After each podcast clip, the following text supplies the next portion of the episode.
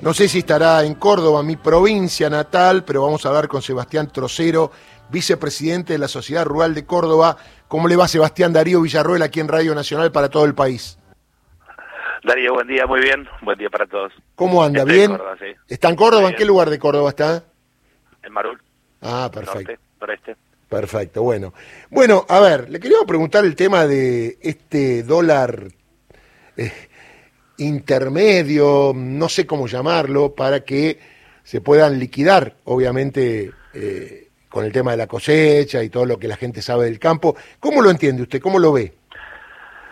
Eh, En, fu- en función de lo, que, de, lo, de lo que escuché, porque no tengo precisiones, eh, precisiones de, valores, ¿no?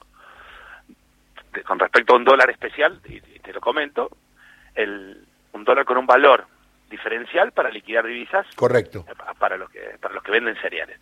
Y sería un problema, Ajá. un problema para la fijación de precios de los alquileres. De entrada nomás, un problema para la fijación del precio de al que nosotros compramos la, el maíz y la soja. Nosotros producimos leche y carne en función del valor de la del, del maíz y la soja, que es la proteína y la energía, que es fundamental para, para elaborarla, ¿no? O sea, eh, es discutible, ojalá nos sienten a todos a, a Claro. resolver cualquier tipo de diferenciación que se haga que nos toque el, el bolsillo a todos. Acordate de la rural, hacemos gremial empresario, defendemos un negocio. Noso- yo particularmente tengo una experiencia hecha en la Cámara Productora de Leche y trabajamos sobre la línea de la, de la, de la defensa de la unidad productiva, ¿no?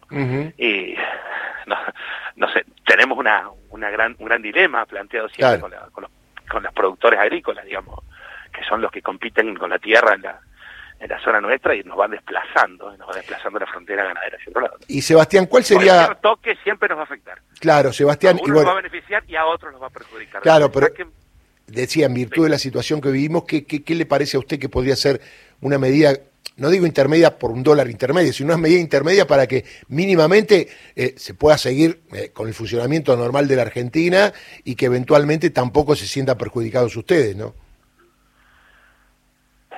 Bien, o sea, como, como medida peor, querés que haga un comentario, digamos, de política económica. Claro. No, no sé si me siento capacitado para decirlo. No, no, pero desde, desde su sector, Desde- ¿no? Desde su Sí, mira, sector. sí, por supuesto. Desde, desde el lado del sector agrícola, desde una parte, Sí, que hoy es la más importante, es la que tiene el LOE más fuerte en el país, correcto. que es a la que mejor le va, que no es al resto, de la, como al resto de la economía regional, la que logramos- trabajamos para el mercado interno, seguramente va a ser una medida positiva. Pero sigue siendo una medida positiva para ese sector.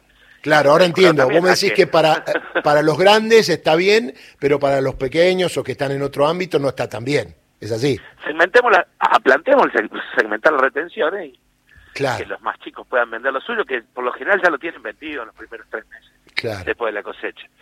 El productor chico no, no, no retiene granos durante todo el año. Claro.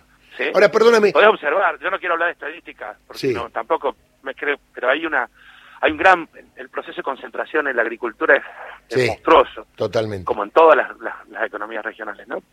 Y tenerlo en cuenta por ahí para discutir eso e incentivar esa liquidación que están buscando puede ser bueno. Ahora, ¿cuánto tiempo, tengo una pregunta de ignorante, cuánto tiempo puede estar la, la cosecha guardada?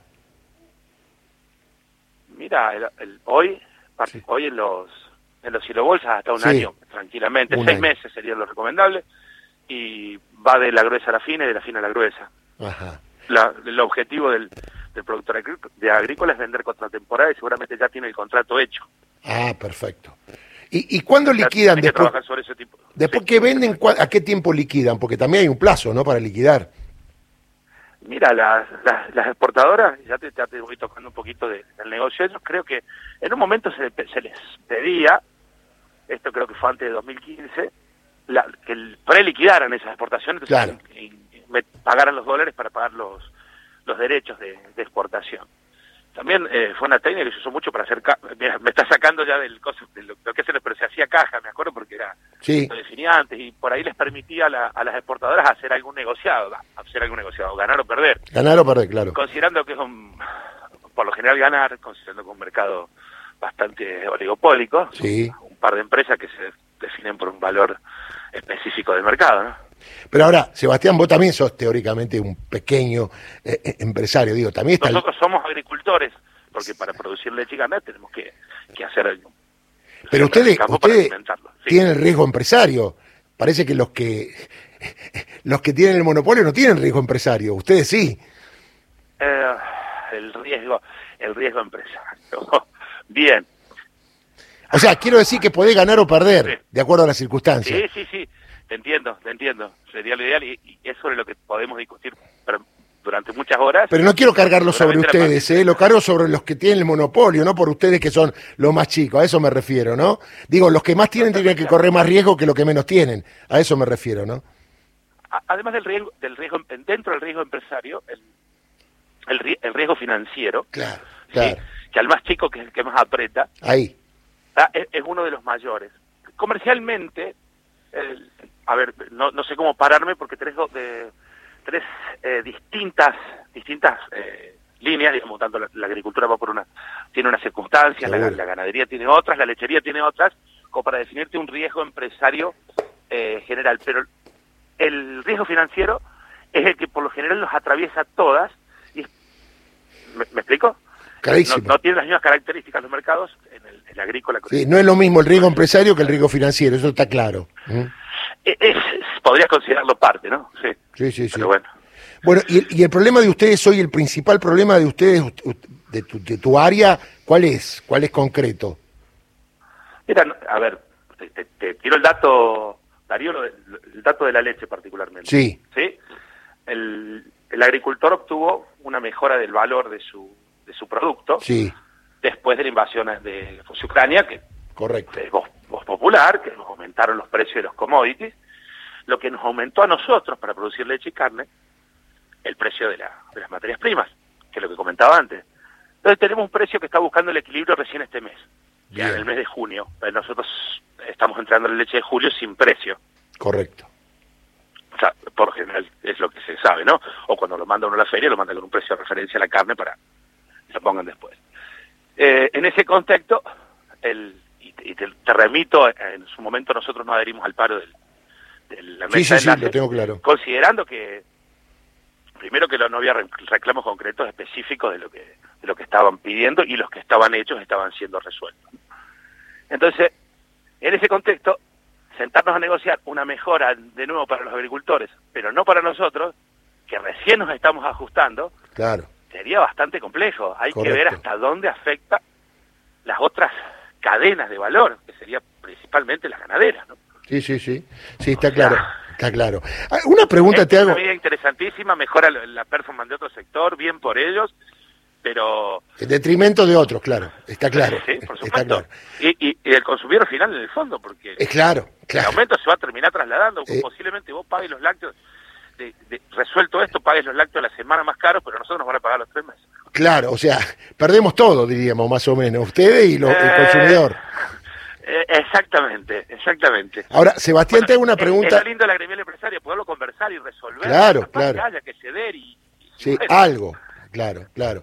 Eh, ahora, te hago una pregunta, Sebastián, porque ayer tengo una charla y con gente medianamente preparada en otros temas, no tanto en el tema de la agricultura.